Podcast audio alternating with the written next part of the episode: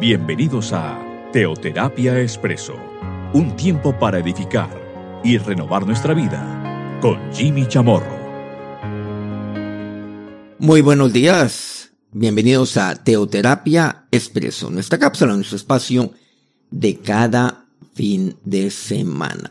Bueno, recordarles que este programa se emite cada domingo en las horas de la mañana, lo estamos colgando por medio de diferentes plataformas, SoundCloud, igualmente por eh, Spotify, con el nombre de Jimmy Chamorro, pero también lo estamos enviando por medio de WhatsApp, a unos grupos de WhatsApp, ahí hay personas que reciben y a su vez pues oyen el mensaje y lo van reenviando a otras personas y así.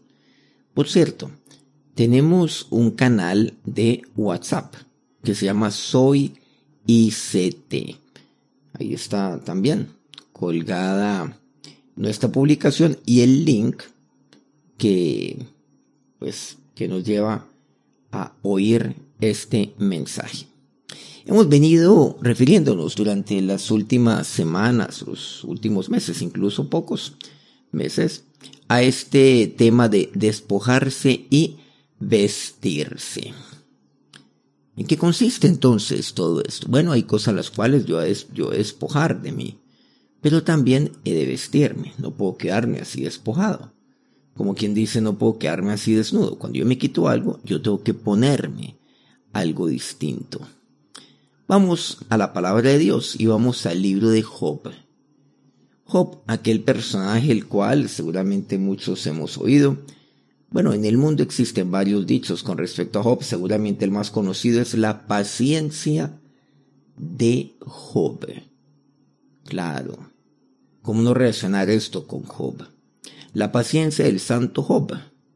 Muchas personas utilizan esto como un dicho, incluso ah, es que yo tengo más paciencia que el santo Job. Bueno, Job. Job había recibido una prueba como no la conocemos nosotros en el Antiguo Testamento una prueba muy dura, donde él lo pierde absolutamente todo. Pierde pues a sus hijos, diez de ellos, siete varones, tres mujeres. Pierde todo lo que él posee, todo lo obtuvo, sin duda alguna, por medio del trabajo, del esfuerzo. Era una persona que construyó lo que él tenía, siendo temeroso de Dios. Pero lo perdió todo. Perdió todas las cosas. Hasta perdió su salud. Y luego vemos entonces que, bueno, ahí Job es rodeado por tres de sus amigos que más pareciera que fueran sus peores enemigos, que, bueno, podríamos decir casi que con Biblia en mano, le recriminan y le sacan seguramente cosas, frases, cosas que aparentemente suenan muy espirituales para, pero para mortificarlo, para afligirlo. El caso es que vamos al libro, o mejor, al capítulo 40 del libro que lleva el nombre de Job. Con este pequeño preámbulo o introducción, ya estamos llegando a los últimos capítulos de Job, por cierto, y vamos al versículo 1 de Job 40. Ahí entonces dice, además respondió Jehová a Job y dijo, o sea, Dios le habla a Job. Vamos a leer aquí seguido, o sea, de corrido. Versículo segundo. Es sabiduría, le dice Dios a Job, contender con el omnipotente. El que disputa con Dios responda a esto. Bueno, esa es una pregunta retórica. Continúa. Entonces respondió Job a Jehová y dijo, bien, la respuesta de Job. He aquí, yo soy vil. ¿Qué te responderé? Mi mano pongo sobre mi boca. Una vez hablé, mas no responderé.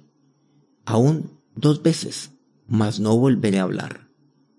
Respondió Jehová Job desde un torbellino. Ahora vuelve Dios y le habla a Job y dijo, Cíñete ahora, como varón, tus lomos.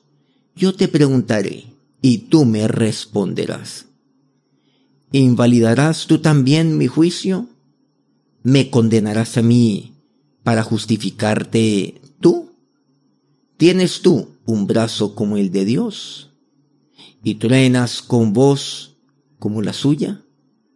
Adórnate ahora de majestad y alteza, y vístete de honra, y de hermosura. Vamos a dejarlo hasta allí.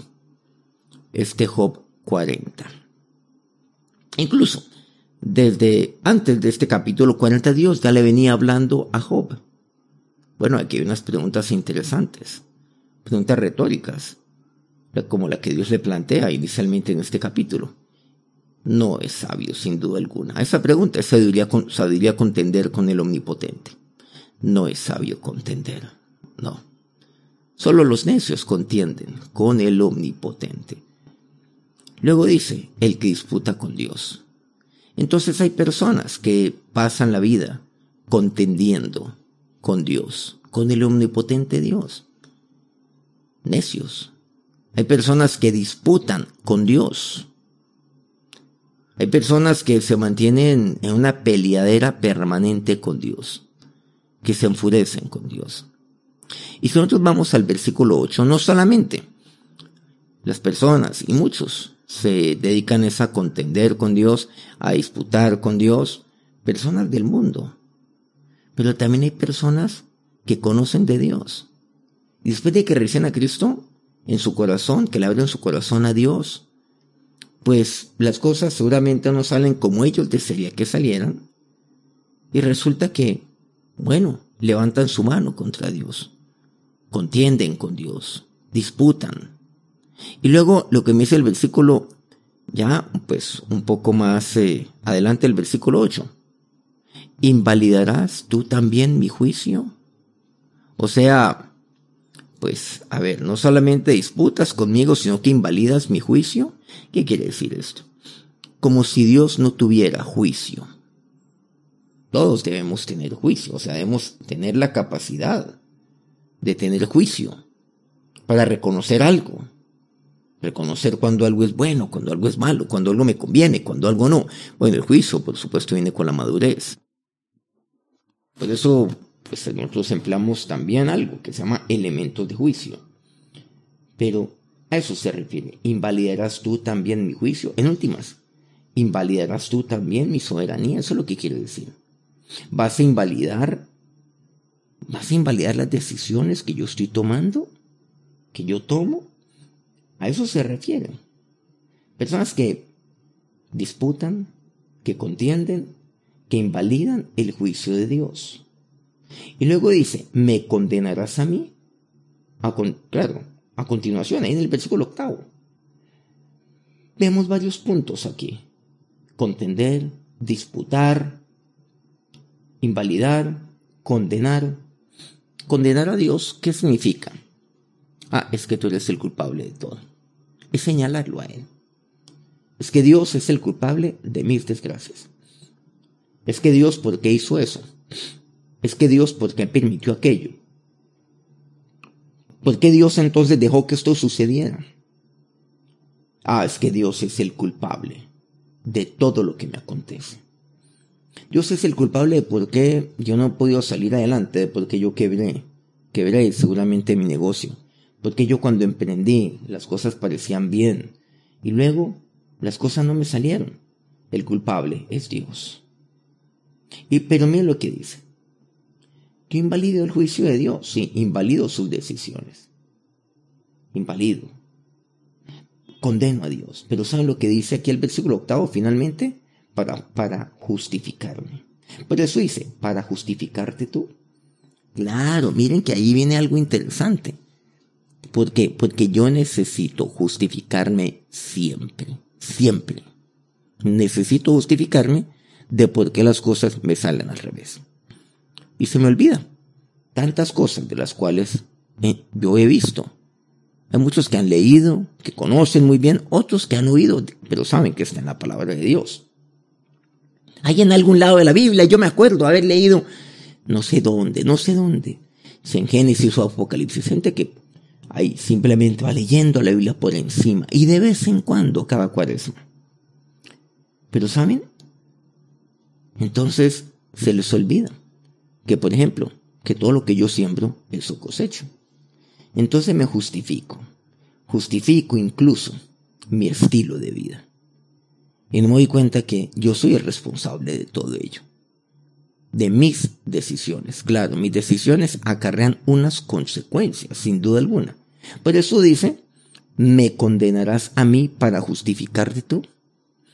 Entonces necesito echarle la culpa a Dios. Por ejemplo, hoy en día ya si nosotros lo vemos desde el punto de vista generalizado, desde el punto de vista social, desde el punto de vista mundial, en otras palabras. Claro. ¿Por qué hay tanta pobreza? Claro. Porque Dios permite que la haya. Pero ¿saben por qué? La gente formula una pregunta de esas que en principio parecería que no tuviera respuesta. Si Dios existe, ¿por qué hay tanta injusticia? Por ejemplo. Si Dios existe, ¿por qué estamos así en mi país como estamos? ¿Por qué no logramos salir adelante? Entonces, finalmente, pues invalida el juicio de Dios. Ah, es que Dios no es justo. Dios no es justo, literalmente, lo que dice el versículo octavo. Y entonces terminó condenando a Dios. Entonces, si Dios existe, ¿por qué existe esto otro? En otras palabras, pues yo condeno a Dios. ¿A qué? A que Él, mm, pues no, no, no, a que Él no es omnipotente, como dice el versículo 2. Recordemos, es sabiduría contender con el omnipotente. Claro que es sabiduría contender con Él, con Dios. ¿Por qué? Porque si Dios fuera omnipotente, es más, si Dios existiera, que lo dudo mucho, entonces ¿por qué hay injusticia?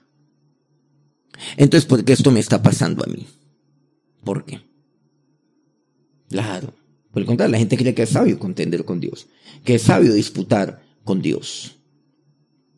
Pero, ¿me condenarás a mí para justificarte tú? Bueno, en últimas, ¿qué es lo que sucede? ¿Qué es lo que pasa?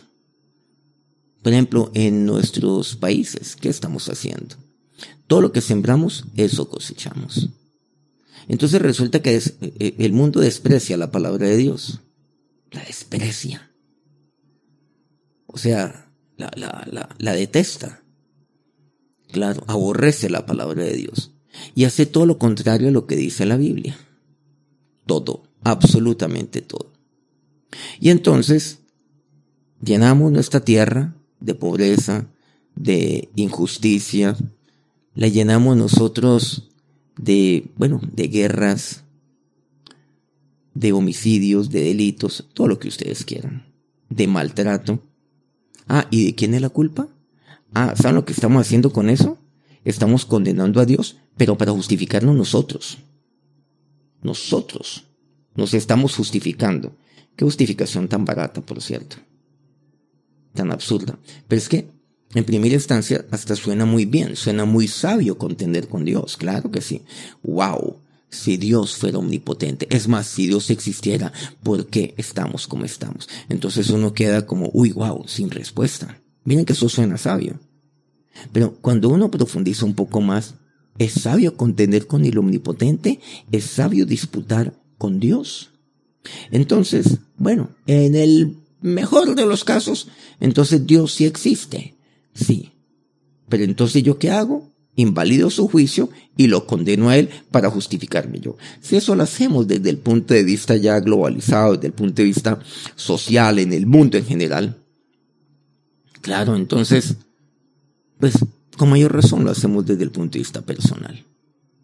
Sí. Es que el hombre tiene la responsabilidad, por ejemplo, desde el mismo momento de la creación, allá en Génesis, de conservar la tierra. Es más, dice guardar la tierra, trabajarla, pero guardarla. O sea, con responsabilidad, trabajar la tierra. Ah, no, el hombre hace todo lo contrario y espera un resultado distinto. ¿De quién? ¿A quién le debemos nosotros lo que está pasando aquí? ¿A quién se lo debemos? ¿A quién le debemos nosotros todo lo que está pasando con el ecosistema? ¿A quién le debemos nosotros entonces que estamos acabando con los bosques, que estamos talando de una manera absolutamente acelerada? ¿A quién le debemos entonces las sequías? Por supuesto, cuando uno está asesinando los humedales que son las fuentes de agua, entonces, pues, ¿a quién podemos culpar? Tenemos que culpar a alguien, pero por supuesto no somos nosotros. Entonces, ¿a quién? Ah, a Dios. Entonces condeno a Dios para justificarme yo. ¿Sabe quién condena a Dios? El irresponsable. Ese es el que condena a Dios. Sí, el cobarde, el irresponsable, el, el engañador. Eso es. que engañan. ¿Se han dado cuenta lo, lo absurdo que es? ¿Lo necio? ¿Es sabiduría contender con el omnipotente? No, solamente el necio lo hace. Entonces, profesando ser sabios, se hicieron necios. Miren, aquí, ya, cuando vamos, por ejemplo, a toda la palabra de Dios como tal. Versículo noveno. ¿Tienes tú un brazo como el de Dios y truenas con voz como la suya? Y ahora quisiera el versículo décimo, nuevamente. Versículo décimo. ¿Recuerdan? Adórnate ahora con majestad y altura y vístete de honra y hermosura. Recordemos que aquí Job todavía, todavía, bueno, lo perdió absolutamente todo y estaba, claro, al borde de la locura. Es que ya estaba como enloquecido por lo que él padecía en su cuerpo. Quiero decir, es un tema desesperante lo que él tenía. No podía considerar el sueño una cosa brutal, o sea, una cosa horrible. Pero ¿qué le dice? Adórnate ahora de majestad y alteza. Sí, he de vestirme de honra y de hermosura. ¿Qué es lo que yo tengo que hacer? Despojarme. ¿Despojarme de qué? Despojarme de aquello lo cual me lleva a contender con Dios. Despojarme de la necedad. Claro. Despojarme de de aquello lo cual me lleva a disputar con Dios. Despojarme. Despojarme de mi propio juicio. Despojarme de ese dedo señalador, donde señalo a Dios como el responsable de todo ello. Despojarme de la irresponsabilidad, de asumir la responsabilidad. Y cuando yo asumo responsabilidad, pues yo tengo que cambiar. Hay un cambio fundamental en mi vida. Un cambio de 180 grados en mí despojarme, de echar la culpa a los demás, de echar la culpa a Dios, de responsabilizar a otros. Y mira lo que dice. Ahora dice, adórnate con majestad y de alteza, alteza. Alteza. Alt viene, claro, tiene su raíz altus, lo alto. Pero Dios es aquel que me lleva, que me dice, adórnate de majestad y de alteza. Eso es lo que Dios quiere, que usted, que usted se levante. Dios quiere engrandecerlo. Luego dice, vístete de honra y de hermosura. Ya llegó el momento entonces de vestirme de honra y de hermosura, de quitar todo eso de mí.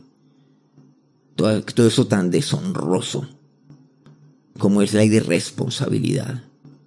El no asumir las consecuencias de mis decisiones. Y ahora vístete de honra y de hermosura. Eso es. Y eso es aquello lo cual Dios nos está hoy, nos está hablando. Vístase de honra y de hermosura. Ya, Job. Ya llegó ese momento. Ya no se victimice más. Es momento de adornarse y de vestirse de honra y hermosura. Esto es lo que Dios tiene para usted. Cuando nosotros seguimos en la palabra de Dios, encontramos eso. Job 29. Seamos mucho más atrás. Aquí en la historia. Job 29. dice así. Me vestía de justicia y ella me cubría. Como manto y diadema era mi rectitud. Así era Job antes. Job daba testimonio acerca de, sí, digamos. Bueno, digamos, la gente daba testimonio de él. Incluso Job dice, por ejemplo, que yo nunca supe lo que era comer una mesa solo. No, yo compartía mi mesa, mi pan con el huérfano, la viuda, los huérfanos, las viudas pueden dar testimonio de él. El menesteroso puede dar testimonio de él. El pobre también lo, lo tenía. El afligido también lo, lo tenía. Me vestía justicia, ella me cubría. En todo momento de cubrirme así, como manto y diadema, era mi rectitud. Cuando vamos al Salmo 109, es importante todo esto de, vestirse. Sí, Dios me dice, vístete de honra, de hermosura. Ya sabemos aquí lo cual he despojar de mi vida. El Salmo 109 versículos 17 al 19. Amó la maldición y ésta le sobrevino, y no quiso la bendición y ella se alejó de él. Hay personas que aman la maldición. Ay, pero yo cómo quiero, cómo voy a amar la maldición. Claro, aman el hacer el mal, aman maldecir a otros, aman deseándole el mal a otros, pero aman haciéndoselo también. O sea, son felices maquinando maldad. ¿Cómo? Maquinando. Tan solo deseando, mínimo pues. Y no quiso bendición. Y ella se alejó de él. Sí. Cuando yo vivo de esa manera, la bendición se aleja de mí.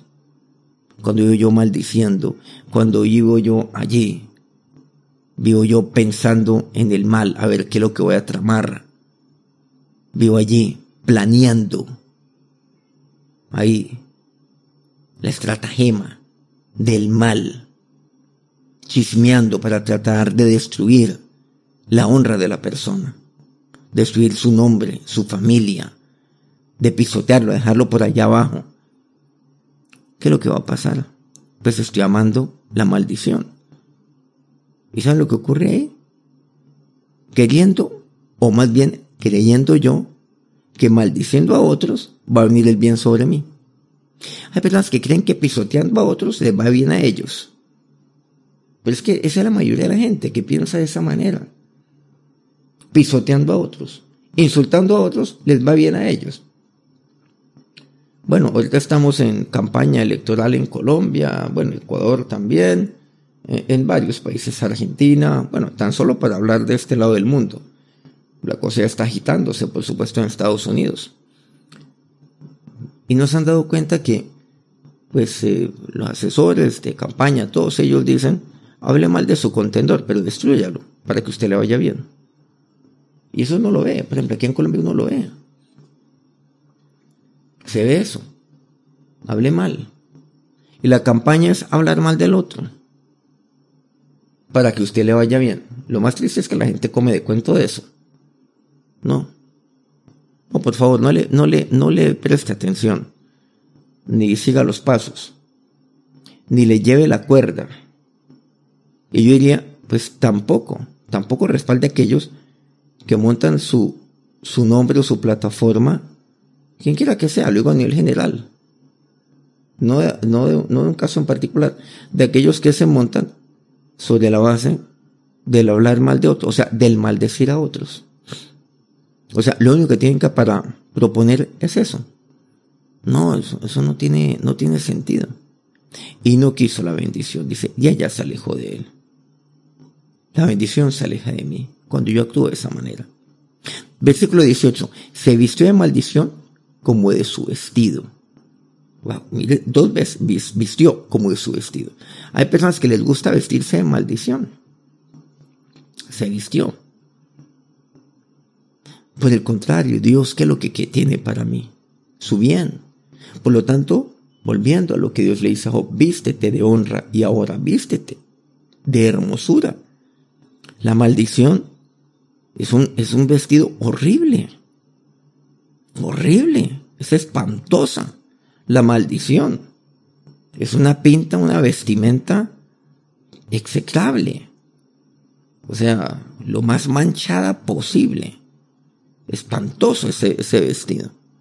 Y gente que se viste de maldición y no se visten de honra, de hermosura.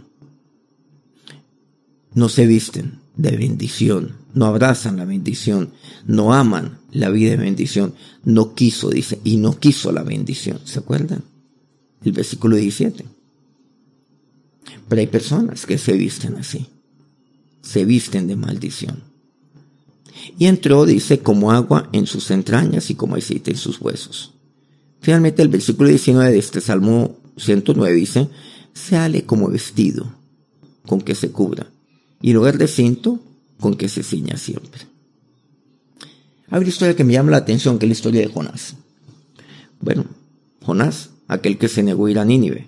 Y se hizo ese loco, vino, vino, viene todo esto que le sucedió con el pez. Finalmente, el caso es que Dios nuevamente lo envía a Nínive y esta vez pues él se va a Nínive. Claro.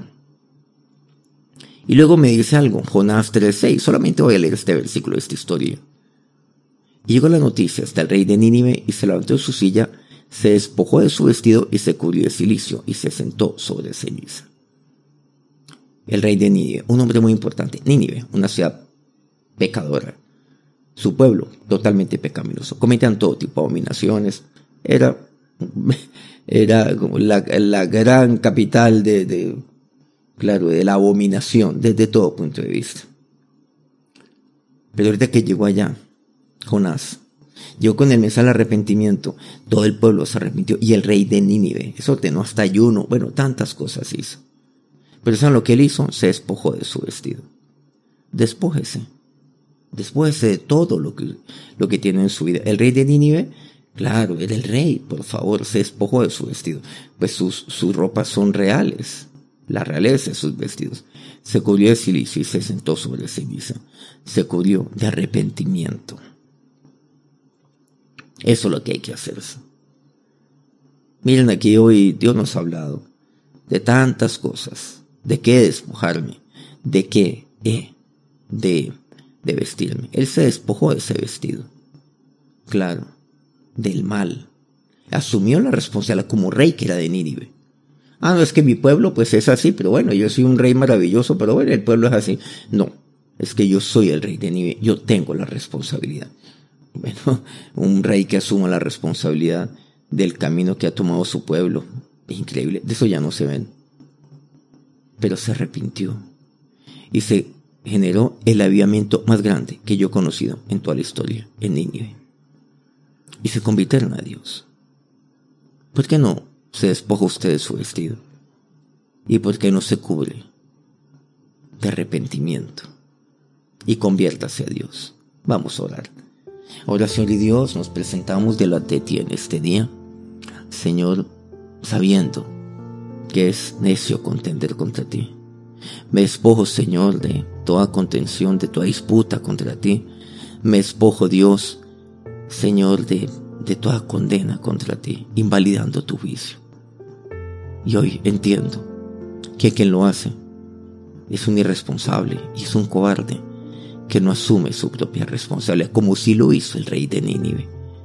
Y ahora, Señor, es momento, Dios, de vestirse de honra y de hermosura, porque tú eres el que lo hace en mi vida. Hoy quiero vestirme, Señor, de bendición y no de maldición, Dios. Señor, de todo tu bien, bendiciendo a otros, Dios, y llevando bendición.